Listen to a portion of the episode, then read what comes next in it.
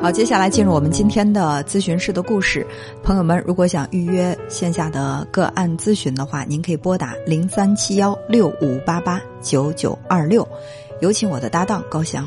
文聪好，听众朋友大家好，我们在这里将以咨询师的身份来跟大家讲述案例故事，同时我们会对来访者的个人信息予以保密处理。呃，我今天和大家分享的这个案例呢，是一位中年男性的求助。嗯，呃，他在求助的初期，他是说婚姻。遭遇到了瓶颈，呃，就是目前这个婚姻状态让他痛苦到真的很想逃离，呃，但是孩子现在是处在升学的一个关键时期，嗯，他也很害怕，因为这个婚姻关系破裂对孩子的这种考试状态造成影响，所以一直忍着，但这个忍呢又让他特别特别的痛苦，呃，他说他没有办法去。长期忍受一个俗不可耐的妻子，我说为什么会对妻子是这样的一个评价？他说他是一名中学老师，他的妻子是一名小学老师，两个人职业很相似，但是他说他的妻子却根本不理解他，就是每天在催着他跟领导搞好关系啊，然后抓住晋升的机会啊，然后能够把这个职称往上走一走啊，一直在循环的对他提这样的要求，嗯，也会抱怨说，你看人家某某某。人家就可以把自己的这个事业搞得很好，让老婆孩子也跟着一起能够风风光光的。嗯，呃，那当然这种说法可能对于一个男人来说，自尊心是受不了的。我说我也特别理解，作为一个男人，就是当你的妻子去否定你的能力的时候，确实会有一种很挫败的感觉，而且呢也会因此在这个情绪上跟他对抗。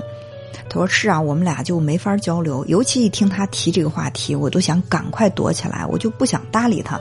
他还会追着我说，我就觉得没办法，所以就觉得这个婚姻生活很痛苦。我说，妻子对你事业如此不满意，你自己对你的这种这个工作的状态啊，对你的事业发展是不是满意？他说也谈不上满意不满意吧，反正就是一份工作。嗯，啊，他说我也会做一个合格的老师，认真的把这个教学搞好。”其他的我也不想多想，如果真没这个机会，我也不想去为难自己。哦，我说为什么说没有这个机会？是从来没有过，还是说以后你也觉得不可能有了？他说基本上以后不太可能有吧，或者说在相当长一段时间当中不会有。嗯，以后有了也不见得能抓得住，就是感觉到挺消极的。嗯，我说为什么对自己的这个事业的前途？好像好像很不看好哈，不看好，没信心嘛。他说这个也是有原因的。他说我这个人呢脾气比较耿直，有什么说什么。呃，这个脾气也确实让我吃了很多亏。在几年前一次这个教职工会议上，他呢跟这个校长他们之间有了一点冲突。嗯，本身是两个人之间的观点不合，可能这个校长说了他，他觉得挺委屈的。当场就反驳这个校长，校长就很不高兴。嗯，后来说到最后，他是拍案而起，直接离席了。那校长当时也没有再追究这个事情，但是过后呢，就是对他各种的冷落，比如说学校里的一些重要的活动不允许他参加。嗯，啊，你比如说一些晋升的机会，包括有比他年轻的多的老师都已经当上班主任了，但他只是一个普通的任课老师。听他的讲述，就是这个作为班主任，呃，无非无论是这个课时啊，还有这个，你你的这个绩效工资上，可能都会体体现的更高一点嗯，其实一定程度上是被领导给冷落了，对，给忽视了。他刚开始的时候呢，也有点心里愤愤不平，后来他就接受现实了，就说也挺好的嘛，我就是一个教书匠，教书育人，我对我的学生负责不就行了？干嘛追求那些世俗的东西呢？然后他呢就坦然的接受这个情况了，但是他的妻子一直在旁边去扰乱他，就一直在回说，啊你不看看那比你年轻的、比你资历浅的，人家都在努力的往上进步，你怎么这么的懈怠？这个呢就会让他在心里面特别的不舒服。呃，我问他，我说，那么你对你目前的这个业务能力和你教学的这个水平，呃，你自己是一个什么样的评价？他说那。也是中等以上。我说，其实也并不是特别突出，中等以上，这是你的评价都对。自从你自我做好这个心理建设和调试之后，是从来没有过这种不公平感啦，或者说是你的这种委屈。他说，那当然也会有，但是我会学会自我调节。我现在不能忍受的是，我的妻子也是为人师表呢。她为什么那么的世故，那么的世俗，那么的功利，就感觉跟她的职业身份不相符？我说我是这么看的啊，你的妻子在学校里，她的职业身份是教师，她在面对她的学生的时候，她当然要保持一个客观公正这样的一种态度。但是她回到你们这个家里，她的身份就变成了你的妻子。那么作为一个妻子，她想让自己的丈夫在事业上有所追求，也希望。丈夫能够出类拔萃，从而给她和孩子带来一份比现在更好的生活。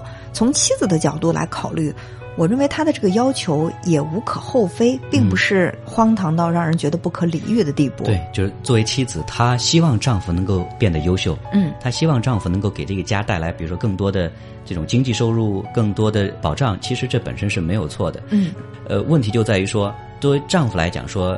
他对于妻子的这个期待是，你是一个老师，精神上你是要更这个圣洁一些的，不能够有那么多这个世俗的这这个东西。嗯，其实这本身也不冲突。对，我说其实妻子对你提的这个要求也并不是很过分啊，就是你能够提升进步的机会，在工作上再积极一些。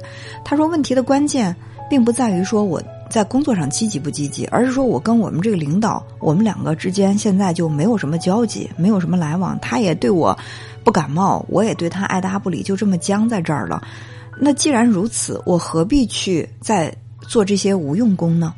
我说，那假如说你跟嗯领导你们之间这个关系缓和之后，是不是你做的这些工作就不是无用功了？他就反驳我，他说：“那老师，你的意思是让我？”为了一些世俗的东西来放弃我的原则吗？我说，在你去跟我探讨我们要不要放弃原则这个问题的时候，我们先来谈一谈你的原则到底是什么，把这个明确一下。你的原则是什么？他说：“我的原则就是，如果这个问题我没错的话，我不会去为了获得一些功利的东西，我低头认错，做那些让自己都觉得自己很龌龊的事儿。”我说哦，听起来，如果你要向这个领导表示歉意的话，你觉得这个行为是很龌龊的。那么，我们再回到当时你跟领导之间有冲突的那个场景当中，你再去重塑一下，就回溯一下那天的那个情景，你觉得在那天你所有的表现都是无懈可击的吗？因为我听到他说嘛，就是开会开到中间，但是拍案而起，愤然离席了嘛。我说这个是不是有比这种方法更好的解决问题的方式啊？啊，他说，我现在不知道再回到那个时候，我是不是还会坚持用这种方法？但但是当时我觉得我确实是很气愤。我说，那我能不能理解为当时你其实是被情绪控制了？就是你的行为是被你的情绪左右的，所以说。你愤然离席的这个行为本身对你的这个校长也是一种不尊重。他说他那样的人不值得被尊重。我说我不认可这样的说法。即便他是一个罪犯，甚至我们说的再重一点，他是一个死刑犯，那么他所犯下的罪行由法律来制裁他，但是他在人格上跟所有人都是平等的。更何况你只是跟你的这个校长你们之间的意见不合。不能说他这个人就不值得被尊重，即便你觉得这个人我不想尊重他，但是在开会的那个场合当中，他的这个身份你也是要尊重的。嗯，每个人都需要被尊重。我觉得在他心里面，他还是不愿意去所谓的低头认错。嗯，因为承认自己有错其实是很困难的。嗯，所以呢，他这么多年来一直固有的一种认知就是我没错。如果说我要去主动缓和这个关系的话，我就是做了。低三下四的行为，而且我做这个行为是为了要一个特别功利的结果，那这样的话就很龌龊。这个行为对不起我内心比较坦荡，或者像刚才高高翔用了一个词，比较圣洁的这个形象的。那么，就是我们一分为二的看那天的那个争执，我们也很难去判断谁是谁非。但就这个行为上来讲，校长还在那儿做，然后他拍案而起的这个行为，可能在当下。呃，会显得有那么一些不合适。那么，如果说你去找这个校长缓和关系的话，并不是说你向他低头，你去认可他对你的这种不公正的评价，而是说你对当时的那种冲动的对他冒犯的行为表示歉意。我觉得如果这样考虑的话，是不是我们更容易去接受呢？嗯嗯嗯，我在听你刚才讲的时候，其实我有一种什么感觉呢？嗯不管是他跟现在校长的关系僵化，还是说他跟他妻子之间出现这个矛盾哈，就很多时候，呃，我们是很难站在对方的那个立场上去考虑问题的。嗯嗯所以我觉得很多时候我们能够做一个换位思考，嗯，就我能站在你的位置上，我考虑考虑我的这个说法和做法是否妥当。有些时候这个问题那个后果就不会发生了。所以你看，我觉得就是决定一个人他这个发展空间的大小，可能不取决于他的这个硬度，而是取决于他的韧性。就是我们常说的，你的心理弹性空间有多大。有弹性不代表丧失原则，因为弹性它这个张力也是在一定范围当中。我就是我在我的这个所谓的原则当中，我用更加柔软的方式去解决我所遇到的问题，或许大家都舒服，那我心里也舒服。我的爱人可能也会因为我的表现舒服，甚至我在跟领导之间的这个人际交往不那么僵化，嗯也会让我们这个氛围更加的舒服。对，嗯他在讲的时候，他提到说自己是性格耿直。嗯我相信他在生活当中不只是对妻子、对校长关系容易会出现因为性格耿直而导致关系僵化紧张的这种情况，其他方面可能也会有，跟别人的关系里边可能也会有。嗯，所以内观我自己，去觉察我自己的行为模式是不是有问题。嗯关于刚才文聪提到这个原则，我觉得作为这个来访者来讲，他确实很有原则，而且这个原则好像真的是一条红线，我不能够去退让的。当然，我更愿意把我们这个原则会想象成那种就像拳击台一样的，在拳击台四周会拉上几根缆绳，但是这个绳子它是是有弹性的，嗯它不是一个绝对的一一根呃硬线，它是可以左右能够适当摇摆，但是呢，它就立在那儿。是有原则，但是这个原则它是有可操作的这种弹性空间。对，所以刚才就说嘛，我们这个心理的弹性张力有足够大，也就是说我们的胸怀足够大。那在面对这些问题的时候，我们处理问题的方式可能就会更加多元化。就是我不会用同样的一个方法去不断的去解决同一个问题，哪怕这个问题解决的很糟糕，我继续用，就是因为我认为这个方法是对的。那我感觉这样的一种。认知可能真的会让自己在这个工作啊、生活当中经常被这个情绪所憋着。因为他为什么要做这个咨询呢？是因为目前这个状态他也不舒服。嗯如果说他在工作当中他非常的怡然自得，在做这个工作的时候感到非常充实快乐，别人的这个晋升也好，或者后来者居上也好，对他没有任何的干扰的话，那妻子说两句，他可能也会淡然处之。为什么妻子对他的这个评价让他这么的恼火？就是因为这些话可能恰恰的戳中了他的痛处，嗯而这个痛处又是他不愿意去面对的。是的，说到不愿意面对，其实关于他跟校长关系的僵化之后呢，两个人好像是你走你的路，我走我的路，嗯，呃，两个人就像平行线一样。其实这就是他处理问题的一种方式，就是我回避，我不去面对你这个校长。嗯，对于他妻子来讲呢，他可能他没有办法去回避，因为回到家以后可能都要去面对妻子。呃回避不了，他又不想去做一些改变，所以我觉得他好像就被困在那个原地。嗯，所以说他会显得很痛苦。我相信他想要去通过心理咨询的这种方式，也是想要去寻找某一种突破的。嗯，或许他只是想通过咨询，就是一个更理性、更客观的第三方，来去判断一下他的这个行为和妻子对他的要求到底是谁更过分一点哈。呃，我说其实这个也没有什么谁对谁错，嗯，谁是谁非，就是我们要尊重自己的内心，同时也要关照到对方的感受，因为你结了婚之后，跟你的妻子、跟你的孩子，你们其实是一个整体，是一个共同体。就是我不能坚持我的这种感受和意见，我不管你，那么婚姻关系肯定会出现一些这种碰撞，甚至磕磕绊绊，到最后走不下去。到最后呢，他的想法是，他说你可能也说动了我。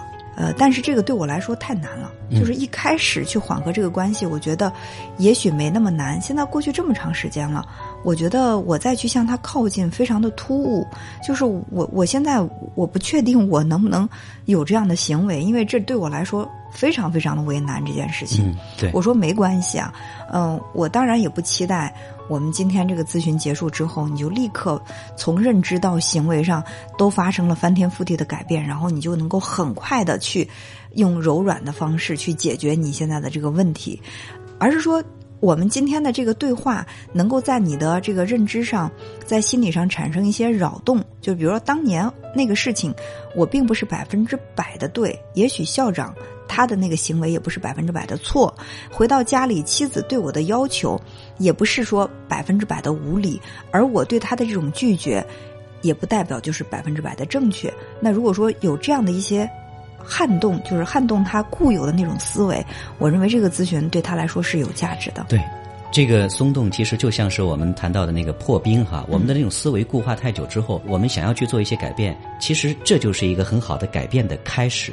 从思维上能够引起改变，然后在行为上能够有一些改变，其实它是一个相互促进的。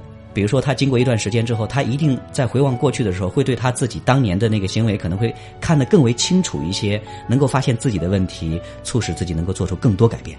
好，那如果您有什么困扰，想要预约我们一对一的咨询，也可以联系零三七幺六五八八九九二六。